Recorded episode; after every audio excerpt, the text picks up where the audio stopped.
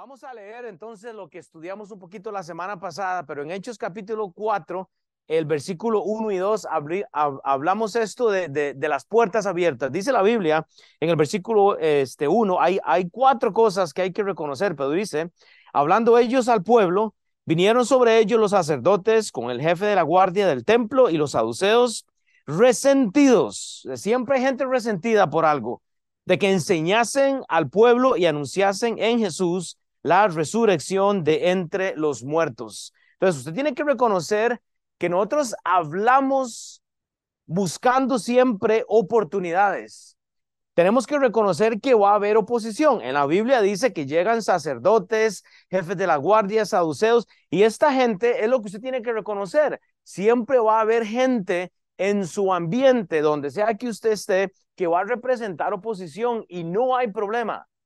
Esa es su oportunidad para ser como Cristo. Y hablamos de, eh, de, de, reconocer que debemos de orientar la conversación. ¿Qué es lo que está haciendo Pedro y Juan en este contexto? Enseñando, anunciando acerca de la resurrección de Cristo. ¿Qué es la resurrección de Cristo? Que Cristo murió por nosotros y venció la muerte. Él venció la muerte. Él fue al infierno, Jesús fue al infierno, no para, para quemarse como la gente que, que, va al infierno lo va a hacer. Él fue para anunciar que había vencido la muerte. Él fue a liberar a los, los, los muertos, a los que habían creído en Él. Entonces, hay, hay un asunto ahí que hoy no vamos a entrar en esto, pero él fue a proclamar, hey, gente, vencí la muerte. Eso es algo que nadie puede hacer. Cuando alguien muere, dice la Biblia que está establecido para todos los hombres que muera una sola vez y después de esto hay un juicio. Jesús, Cristo, muere y va a anunciar, hey, vencí la muerte. Y eso es lo que ellos están haciendo. Entonces, ellos están enseñando, anunciando este asunto de la resurrección. ¿Cuál es el, el, eh, la meta de nosotros? Es reconocer a Jesús en, la, en las conversaciones usted tiene que reconocer al omnipotente en lo que usted hace. Y, yo hablé, hermanos, sin independencia, o sea, aquí en una cultura hispana hay muchas creencias, todos venimos de una, eh, de una cultura diferente, de una religión diferente. Acá nunca hablamos de las religiones, acá nunca estamos tratando mal al pentecostal, al cristiano, al católico, al testigo de Jehová. Aquí predicamos a Cristo. Punto. Y entonces, eso es el punto. Luego hablamos de, fruto, porque dice en el versículo 3 y 4, y les echan mano a Pedro y a Juan, los ponen en la cárcel, pero vea lo que pasa, muchos escucharon la palabra, creyeron, y el número eran cinco mil personas. Usted sabe lo que puede representar cuando usted aprovecha la oportunidad para que muchos escuchen la palabra de Dios y vean lo que Cristo ha hecho en usted. Pero si, si yo llego a Mauricio acá y lo que hago es quejarme de todo lo mal que me está yendo porque estoy pasando por una prueba. La gente no ve a Cristo, la gente ve a Mauricio. Pero cuando nosotros presentamos, eh, vea lo que Cristo está haciendo en mí, me dieron una mala noticia, pero vea lo que Cristo está haciendo. Puedo llevar a mis hijos a, la iglesia, puedo presentar a, a, un hermano a Cristo. No, no nos enfoquemos en nosotros, porque ahora vamos a hablar de esto. Y hay conversaciones. ¿Qué es lo que pasa en el versículo 5 y 7? Dice que llegan los gobernantes, ancianos, escribas, eh, el sacerdote, Caifás, Juan, Alejandro, todos de la familia, toda esta familia sacerdotal está ahí. ¿Sabe qué hacen? Ponen a Pedro y a Juan delante del concilio y los acusan. ¿Y sabe qué hacen ellos? En la prueba, en la acusación, mueven su conversación a Cristo. Aquí hay muchos de ustedes que tienen negocios. Aquí hay muchos de ustedes que les abren la puerta aun cuando son acusados. ¿Sabe qué hacen ellos? Predican de Cristo. Esto no es para perfectos. No hay nada de, perfección en Alejandro. Pero vale, tú puedes estar delante de, tu familia a predicar a Cristo. Y luego Hechos 4, del 8 al 10, esto fue lo que vimos la semana pasada. Dice entonces en el versículo 8, Pedro, lleno del Espíritu Santo, les dijo, gobernantes del pueblo y ancianos de Israel, puesto que hoy se nos interroga acerca del beneficio hecho a un hombre enfermo, de qué manera haya sido sanado. Entonces ahí él empieza a hablar, hablamos un poco de esto, porque el problema acá técnicamente es doctrinal. Ellos están furiosos porque predican de la resurrección. Pero Pedro les dice, ustedes están enojados porque alguien fue sano de alguna manera. Entonces, hemos estado hablando eso, que la pregunta clave para nosotros significa, ¿de qué manera entonces había sido esta persona salvo? Usualmente nosotros queremos ver eh, milagros con nuestros propios ojos. Nosotros queremos ver cómo, cómo algo es resuelto por la manera en que yo opino. Es de la manera que yo creo esto se debería manejar. Es que yo no hubiera dicho esto de esta manera, tal vez lo hubiera dicho de esta manera. Ese no es el problema. El problema es que el mundo ocupa la manera de Cristo. Y hablamos de esto, la manera de Cristo es que Él, él fue sanado porque de tal manera, Juan 3:16, porque de tal manera amó Dios al mundo que ha dado a su Hijo unigénito para que todo aquel que en Él crea no se pierda, más tenga vida eterna. Cuando usted se enfoca en la manera en la que la vida le presenta una prueba, ¿ok? usted ahí queda. Es que la manera que me trataron hoy, es que la manera que, que me ha ido, es que mis finanzas, es que en mi trabajo, entonces la manera de Cristo pasa a estar en segundo plano. Y ese es el mayor problema que tenemos, especialmente nosotros los latinos. Es que estamos en este país y la manera que nos tratan aquí nos, eh, nos tratan como marginados. No, no, no, no, no, disculpe, usted está diez veces mejor en este país que en su propio país hoy día. Si no vaya y encienda la noticia y vea lo que está pasando allá por el lado de, Gaza, Israel.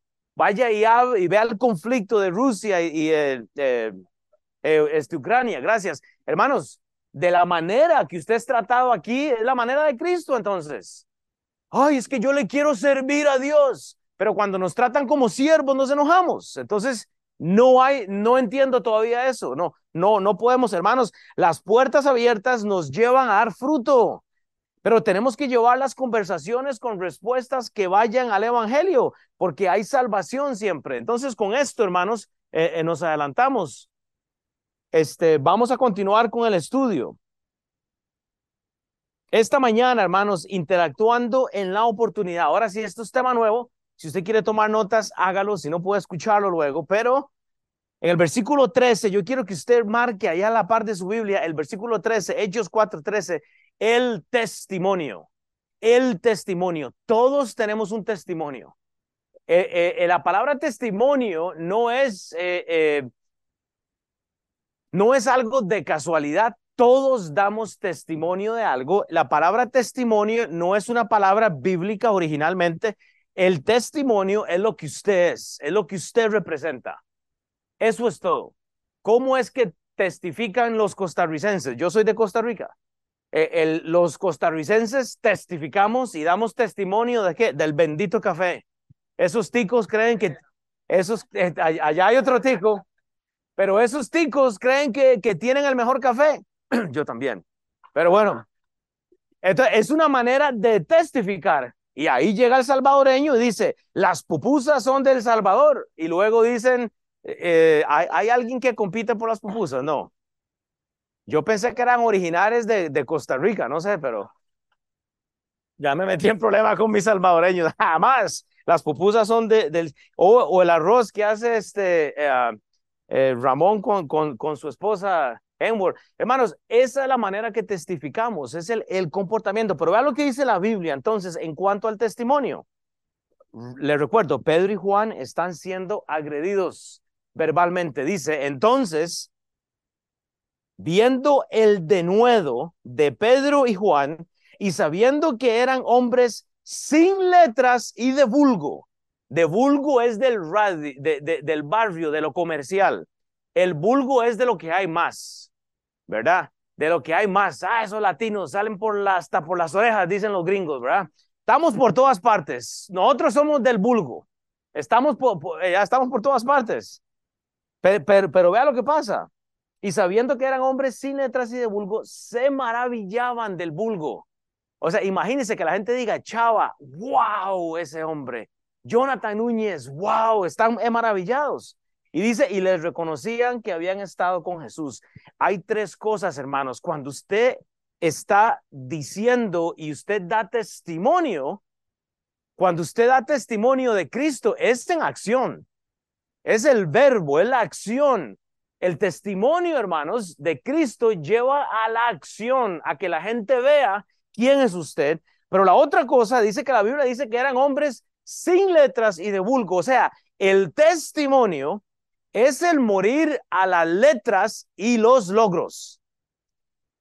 Qué difícil es que Dios use la gente que conoce tanto de las letras, ¿verdad? Es que mi carrera, yo soy abogado, en mi tiempo libre doctor, y cuando me queda una hora extra, soy ingeniero en sistemas y a veces los sábados soy ingeniero en carreteras. O sea, todos los títulos. Pero Dios no puede usar a una persona que se gloría de sus propios títulos, porque el problema es que las letras y el logro se antepone ante la persona de Cristo, porque entonces sus logros y sus letras y su conocimiento lo lleva a poner a gente abajo. Y que hemos hablado de esto, cuando las personas, Tere, yo sé que estás mal, yo estoy bien. ¿Cómo te puedo ayudar, hermana? No, o sea, ¿me entiende? Cuando la persona está enfocada en el logro y la letra, Cristo no, no, no está. Y es por eso que es difícil que Dios use a personas cuando, cuando creen que todos lo saben, ¿verdad, hermanos? Y el testimonio es el resultado de una relación con Dios porque la Biblia dice que reconocían que habían estado con Jesús. ¿Cuánto hemos hablado aquí de, de pasar tiempo con, con Jesús? Alex imprimió unos libritos para hacer tiempos a solas. Usted los puede eh, eh, obtener por Alex. La, la clase los paga si usted le pide uno a él. Nosotros se los regalamos. Pero eh, esa relación con Dios, llevar la imprenta en ese librito que hicimos para que usted escriba el tiempo a solas con Dios. Pero hermanos, cuando, ¿sabe qué es lo que busca Dios? Dios busca adoradores que les gusten las letras y los logros, pero las letras de la palabra de Dios y el logro de la cruz. Eso es lo que Dios quiere, un verdadero adorador. El verdadero adorador está impresionado por las letras, no de Gerardo, no de Alex. No sé quién más. Yo no tengo títulos ni siquiera de, no sé si me dieron uno de pastor todavía, tengo que ir a buscarlo. Pero hermano, eh, hay, gente que ha llevado cursos y eso, y, estoy poniendo un ejemplo, no estoy diciendo que ellos son malos ejemplos, estoy diciendo que es un ejemplo. Yo no fui a la escuela, entonces no, no me juzguen, me, me enfermé de por vida, no, tuve un catarro de, de, de 22 años, no sé, pero el punto es que Dios está impresionado con la gente que busca las letras del Evangelio y el logro de la cruz. E, ese es el corazón mío en este versículo, hermanos. No es que no es que el hecho de que usted tiene letras y logros, usted no significa para Cristo. Nunca dije eso. No, usted, hermanos, los mejores cristianos deberían de tener letras y logros para alcanzar a los más ricos, porque los ricos no ocupan el evangelio, porque todo lo tienen. Y los pobres venimos a, Cristo porque lo necesitamos usualmente, pero hermanos, el rico, ¿cómo cuesta meter? Eh, Jesús habla que es como meter una aguja este, un camello, una aguja. Es, es difícil porque el rico lo tiene, logros, carreras. Cuesta mucho. Pero cuando la letra del Evangelio lo lleva a usted a pensar en el logro de Cristo, hermanos, usted se convierte en un hombre de vulgo. Eh, y, y, eso es lo que Dios quiere. Pero una persona de letras, hermanos, qué difícil. Hay un contraste. Marcos capítulo 3, del 13 al 19, hermanos. Este es el testimonio, hermanos. Vea lo que hace Jesús con gente de vulgo. Vea lo que hace Jesús cuando alguien tiene el corazón correcto. Después subió al monte Jesús y llamó así a los, los que él quiso y vinieron a él. Y estableció a doce para que estuviesen con él, para pasar tiempo con... No, no, no tenía una carrera y a otros que sí tenían carrera. Eh, recuérdese, Lucas era doctor, Mateo tenía letras y tenía logros, porque eran, este, literalmente, era un contador. Piense nada más en esto, pero ¿sabe qué es lo que pasa? Él los llama a los discípulos para pasar tiempo con ellos. Pedro era pescador. Juan se vestía con pieles silvestres y, comía. El hombre estaba con, con buena dieta, pero vea lo que hace. Y estableció a doce para que estuviesen con él y para enviarlos a predicar y que tuviesen autoridad para sanar enfermedades, para echar fuera demonios, a Simón, a quien puso su, por su nombre Pedro, este que es la roca, a Jacobo, hijo de Zebedeo, a Juan, el hermano de Jacobo, a quienes, y, ahí usted sigue adelante, llama a estos doce hermanos para pasar tiempo en las letras de su padre, para que ellos entendieran el logro que iba a ser Cristo más adelante. Entonces, no es que tener un título es malo. Veamos el contraste con Pablo. Entonces, en Hechos, si usted se adelanta en el libro de Hechos, y me estoy brincando un momento, pero eh, me estoy brincando mucho, pero quiero darle el corazón de esto para que usted entienda. El problema no es en el que tiene letras y logros y en el que no los tiene. El problema está en el corazón, Lalo, ¿verdad? El problema, este, eh, eh, Chava, es cuando el corazón nuestro no está con Dios. El problema, Alex, ¿verdad? Cuando uno no, no está pasando tiempo con Dios. José, Neilín, Marina, e, e, el problema es no pasar tiempo con Dios. Vea lo que pasa con Pablo. Hechos 22, 1 al 5, varones hermanos y padres. A Pablo lo están acusando y él usa esta acusación como oportunidad. Él es, este es el púlpito de él, pero vea lo que pasa.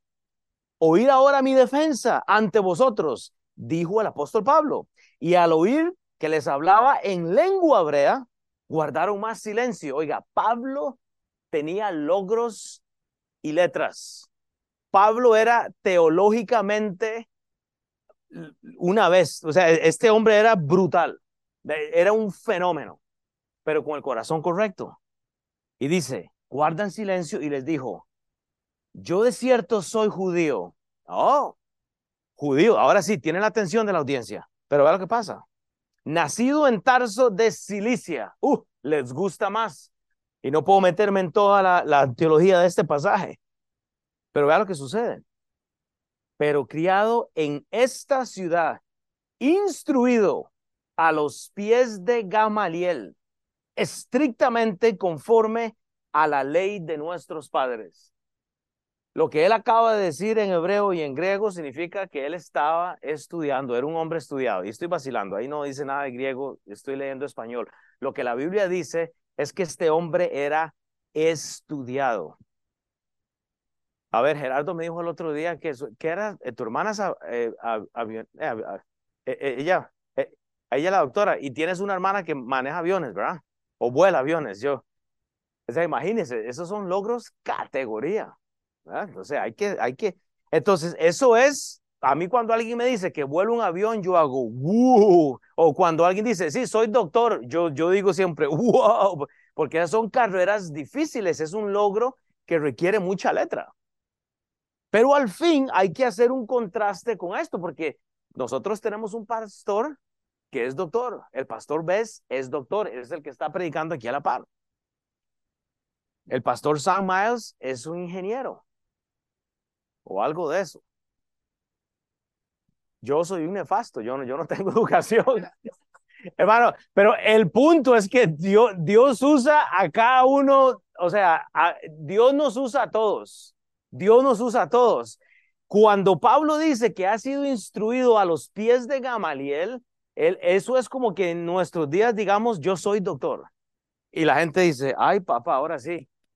El asunto es en el corazón nuestro, hermanos hay un contraste. ¿Cuál es el contraste de estos dos? Pedro tenía familia no cristiana, ¿verdad? Padres griegos, eh, eh, literalmente, una, una madre que creía en Dios y un padre que no lo hacía. No era Timoteo, más bien, ¿verdad? Estoy enredado. El punto es que eh, el asunto es en el corazón, hermanos.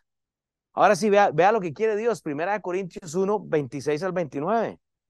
Esta es mi paz. Este versículo ha sido mi paz desde que yo fui convertido al cristianismo, yo salí de las drogas, de las pandillitas, de andar metido en problemas, y cuando leí este versículo, yo caí en mi cuarto y yo dije, wow, tengo una esperanza, porque no tenía logros y letras, pero ¿sabe qué tenía yo? Esta descripción dice 1 Corintios 1, 26 al 29, pues mirad hermanos vuestra vocación a ver, ¿cuál es tu vocación? Que no sois muchos sabios según la carne, sino muchos poderosos, ni muchos nobles, sino que lo necio del mundo escogió Dios para avergonzar a los sabios.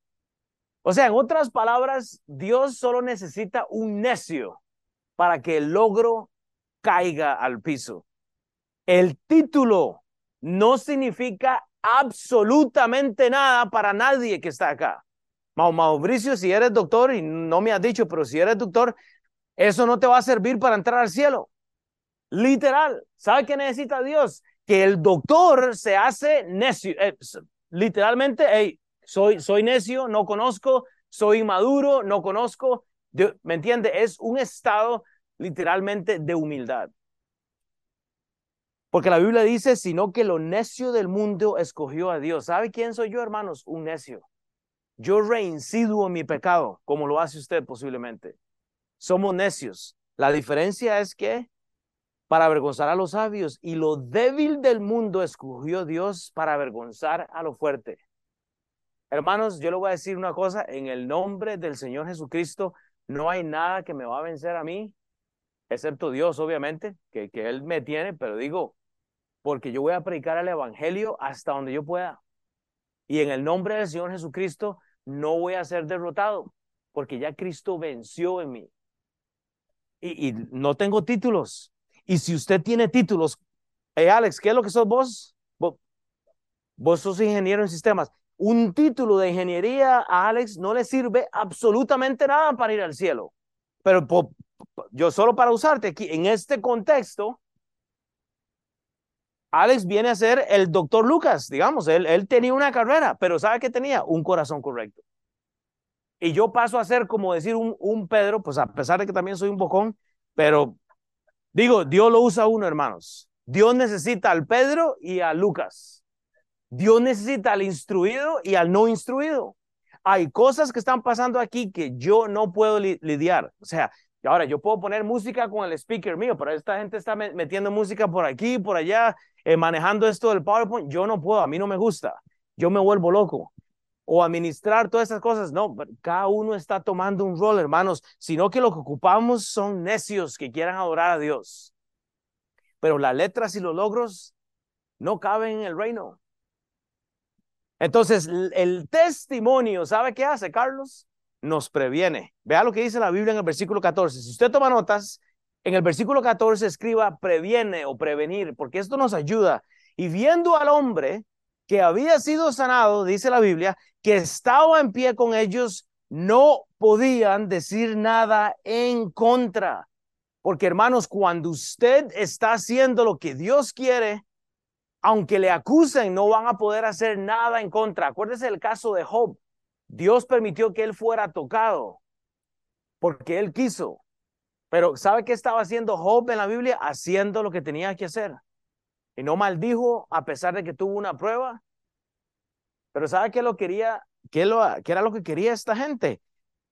Debatir entre por qué un joven o una persona de 40 años había sido sanada pero en su corazón lo que tenían ellos era el problema de la resurrección. Esas, ese es todo el problema que está pasando, que están confundiendo. Eh, eh, los saduceos y los fariseos querían acusarlos de mala doctrina, pero el problema era que una persona había sido sanada. Eso es todo. Y hablamos de eso la semana anterior. Ya Jesús había hablado de esto anteriormente en las epístolas. Cuando Jesús estaba con los discípulos, con todos estos hombres, a él le habían hecho esa pregunta. El asunto de la resurrección, ese era el problema. Hermanos, el seduceo tenía problemas con la resurrección. ¿Saben por qué? Porque ellos perdían ganancias. El seduceo estaban viendo a ver qué sacaban del mundo. Vea el ejemplo de Lucas, entonces, para soportar o para apoyar lo que acabo de decir. Lucas 20, del 27 al 40, llegando, Lucas 20, 27 al 40, llegando entonces algunos de los saduceos, es la misma audiencia que tiene Jesús, los cuales niegan a, eh, eh, ver resurrección, le preguntaron, maestro, Moisés nos escribió, los todos elocuentes, Moisés nos escribió, si el hermano de alguno muriere teniendo mujer y no dejare hijos, que su hermano se case con ella y levante descendencia de su hermano. Hubo pues siete hermanos y el primero tomó esposa, o sea, se casó y murió sin hijos. Y la tomó el segundo hermano, el cual también murió sin hijos. y la tomó el tercero, y así todos los siete murieron sin dejar descendencia. Finalmente murió también la mujer. Oiga la pregunta capciosa de los seduceos. En la resurrección, porque ellos no creían en la resurrección, en la resurrección, pues, ¿de cuál de ellos será la mujer? Ya que los siete la tuvieron por mujer. Pregunta capciosa. ¿Y, y está Jesús ahí?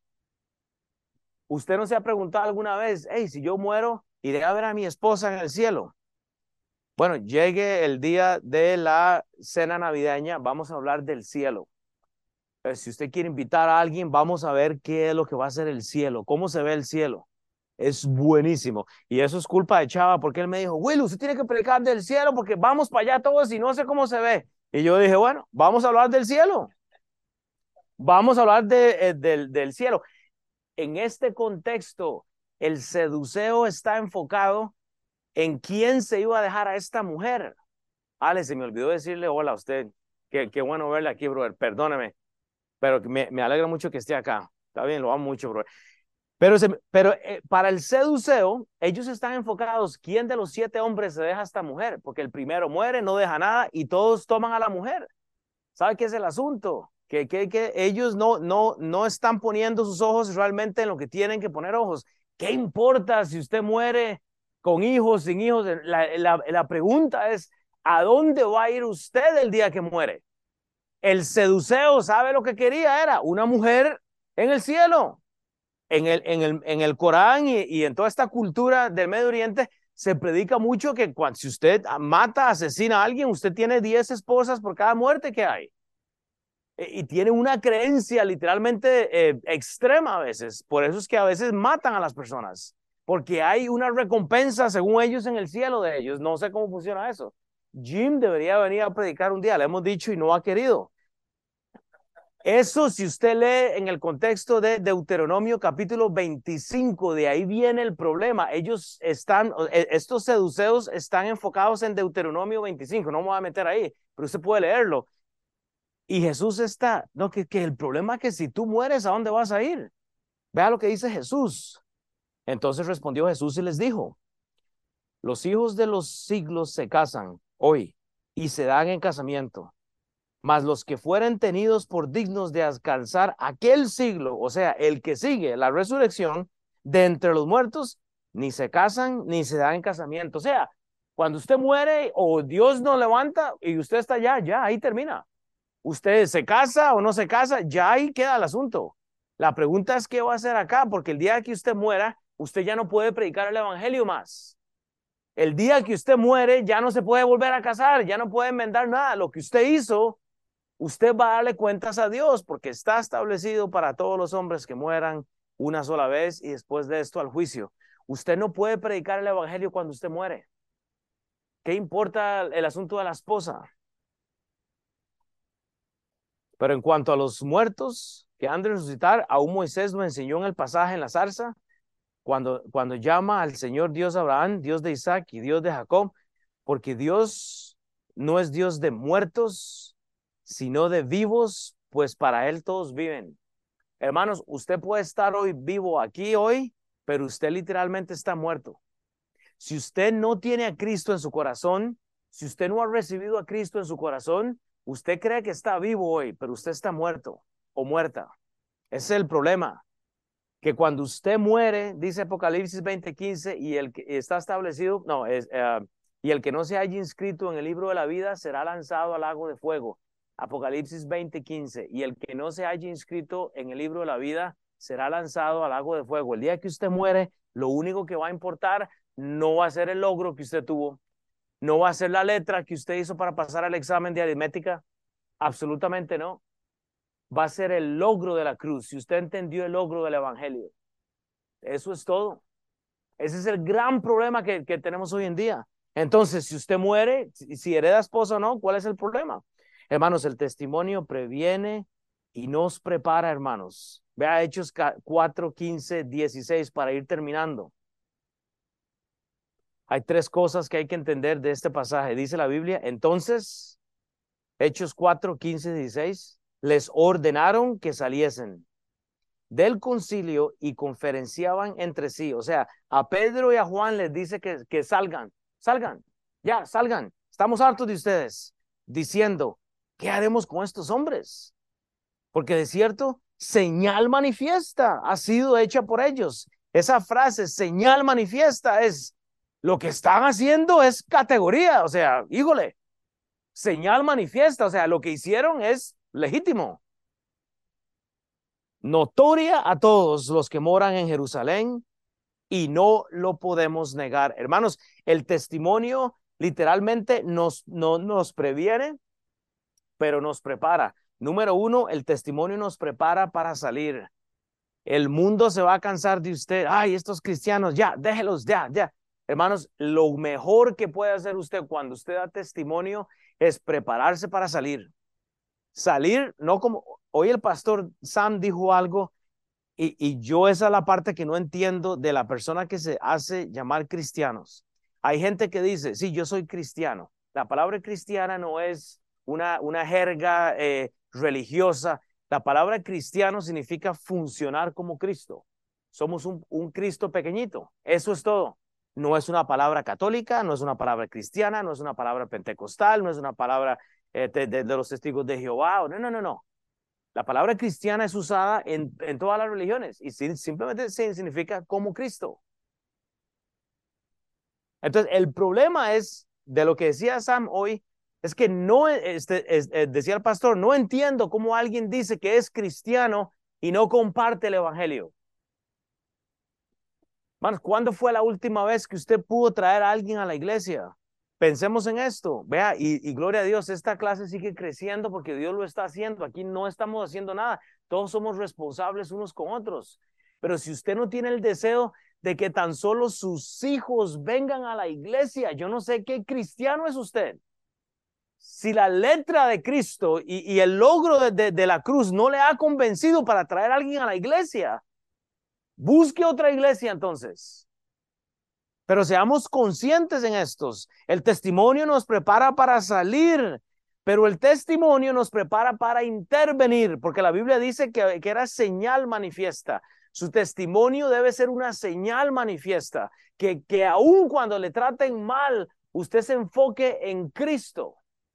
Ese es el punto. Pero el testimonio nos prepara para la exposición.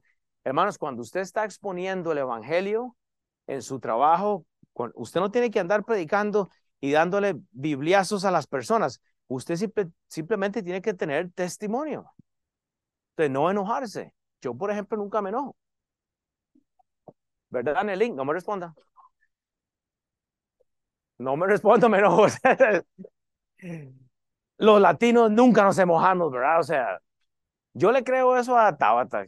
Ella es tan ella no dice nada. Ella, usted, Tabata siempre está sonriendo y callada. Yo digo, yo ojalá si yo fuera más así como Tabata, sería genial.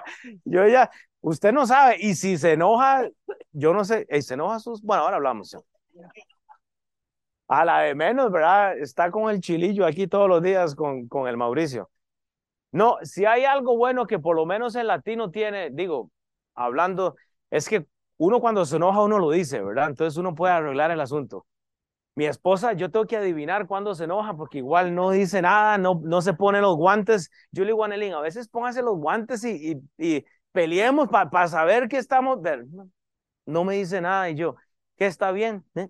Te le va a dar cuentas a Dios. Y yo, ya ahora sí me la puso a mí.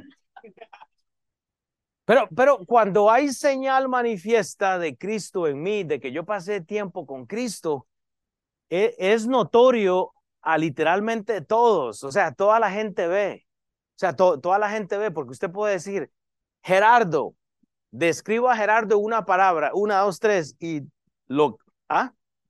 Me, ah, mechudo. Este es mi mechudo. Pero exactamente, o sea, nos ayuda, hermanos. O sea, e, este principio es muy válido porque a ellos les ordenan ya que salgan, ya la, la gente está cansada de ellos. Y, no tenemos que avergonzarnos realmente del Evangelio, porque a veces es triste cuando la gente no nos escucha. E, e, es muy triste cuando uno quiere darle un consejo a alguien y no nos escucha. De, ahora, la mañana estaba hablando yo de una situación y uno dice, wow, o sea, te lo dije. Yo nunca se me olvida cuando fui a Estados Unidos por primera vez, cuando llegué acá y estaba en Illinois, había un amigo mío, ah, tú te acuerdas, este, Luis Carlos, el, uno de pelo rubio, un jovencito, y yo le predicaba el evangelio, el evangelio, y yo le decía, brother, hay que arrepentir.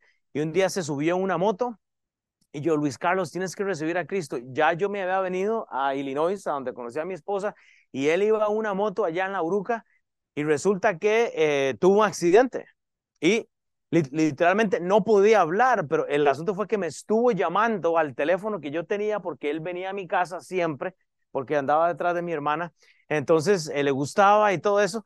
Y entonces resulta que eh, él intentó llamarme desde el hospital porque no podía hablar más.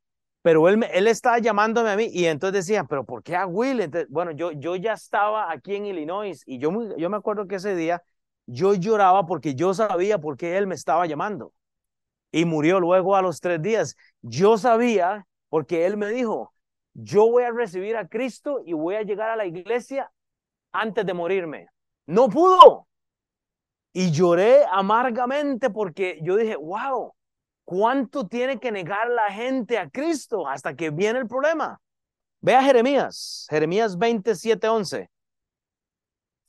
Ojalá este sea el testimonio de todos. Este es el, el, el ¿cómo se llama? El, um, este es el corazón de este mensaje. Es el de Jeremías. Dice Jeremías 27, 11. Me sedujiste, oh Jehová, y fui seducido. Oiga, me sedují. Vea la lírica que usa Jeremías. O sea, estamos hablando de una palabra literalmente sexual. Si usted puede ver a Dios con los ojos de intimidad, eh, yo por eso digo, la Biblia hay que leerla con emoción. Porque si usted dice, me sedujiste, oh Jehová, y fui seducido. Eso es como decirle a la esposa de uno, mi amor, estás guapa. No, no, no, olvídate. Ah, no, ¿cómo así? Ahí a los solteros, te da mucho cuidado. A la mujer, estás guapa, o sea, que vea la. Vamos a trabajar ahorita.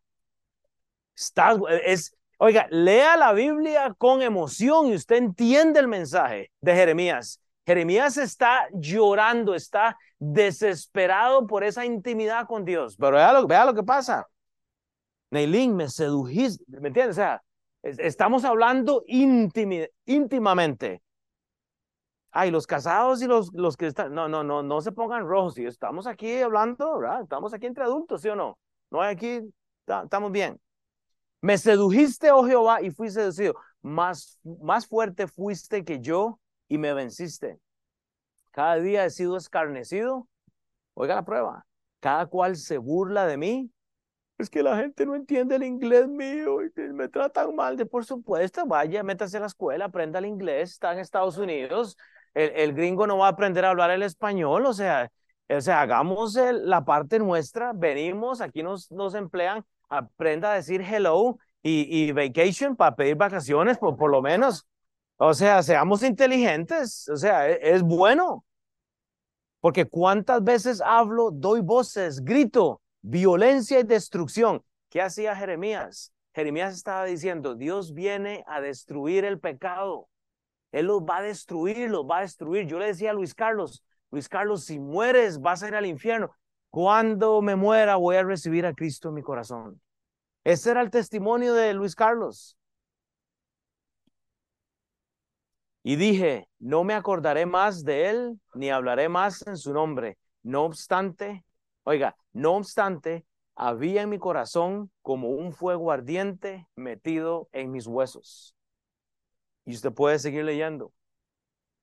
Hermanos, tenemos que ver a Dios como fuego ardiente en el corazón. Como fuego ardiente. Romanos 1.16, porque no me avergüenzo del Evangelio, porque es poder de Dios para salvación a todo aquel que él cree, al judío primeramente y también al griego. Lo siento, hermanos, los mexicanos no son el pueblo escogido de Dios, menos los ticos, menos los salvadoreños, menos los guatemaltecos, menos el puertorriqueño, el judío, el pueblo judío es la nación escogida por Dios, quiera usted o no quiera. Esa nación va a ser protegida por Dios y si usted está en contra de el pueblo de Israel, Dios dice, benditos los que bendicen a este pueblo, maldito el que lo maldice y, le, va a maldecir. Tengamos mucho cuidado. Lo estoy parafraseando, así lo dice la Biblia. Pero el punto es que el testimonio nos previene y nos prepara, pero promueve división a veces. Dos puntos y termino.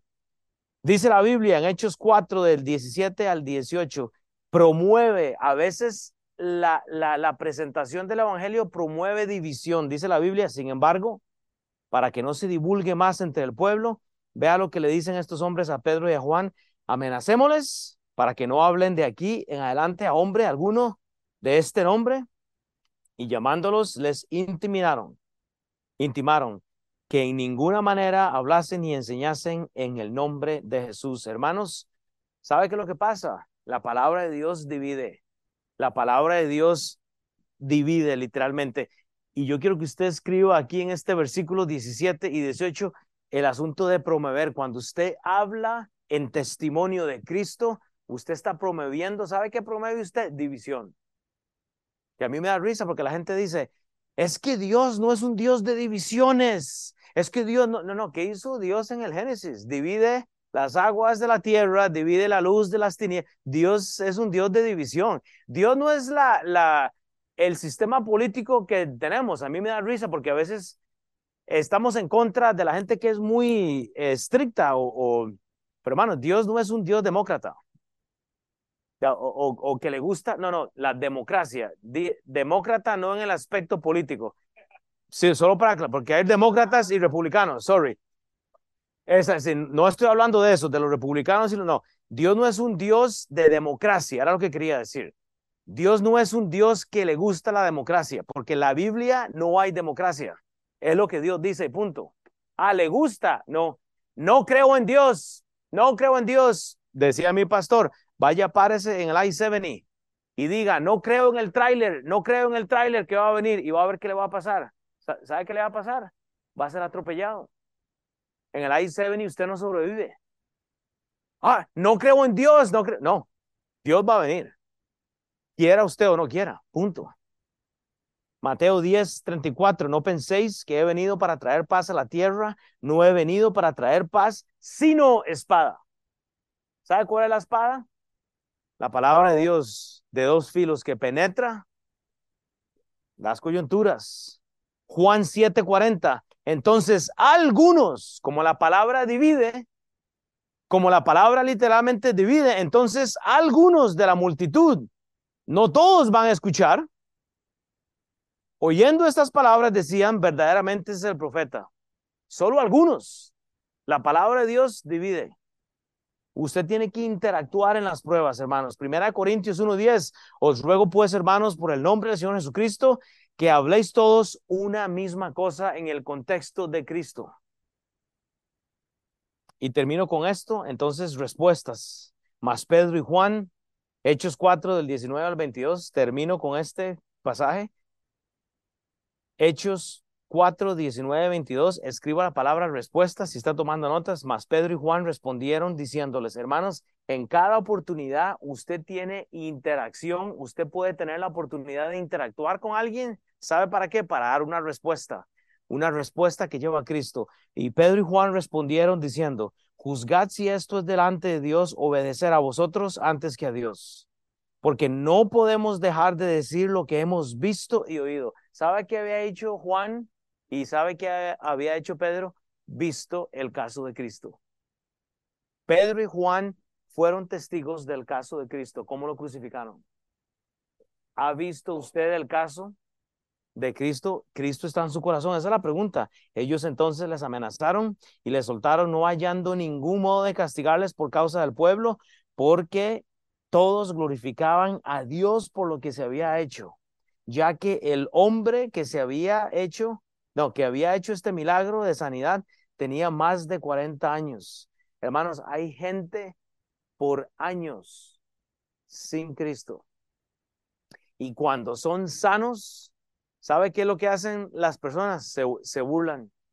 Cuando alguien viene a los pies de Cristo, no buscamos oportunidad. Vea, hermanos, este es el problema de la iglesia y voy a pasarme de tiempo. Este es el problema de la iglesia. Cuando la gente entra por las puertas de la iglesia, y, yo lo he dicho esto siempre, Y usted sabe lo que voy a decir. ¿Viste cómo llegó la hermana? ¿Viste cómo se vistió la otra? Anda enseñando media pierna.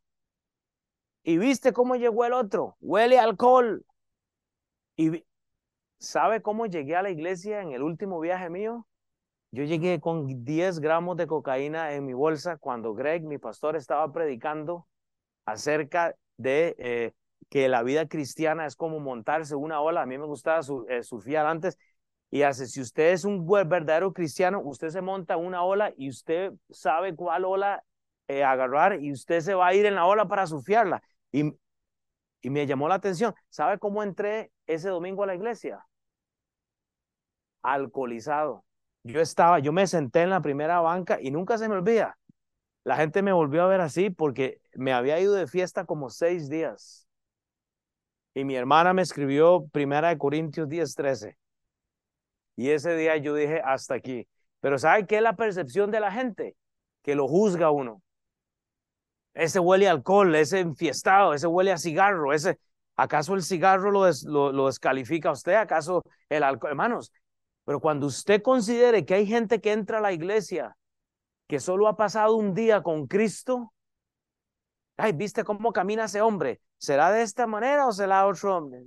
Ay, ¿viste aquella mujer? O sea, estamos criticando y criticando y criticando. Aquí hay un hombre que fue sano y los saduceos y los fariseos no le dan gracias a Dios porque tenía más de 40 años el eh, lisiado.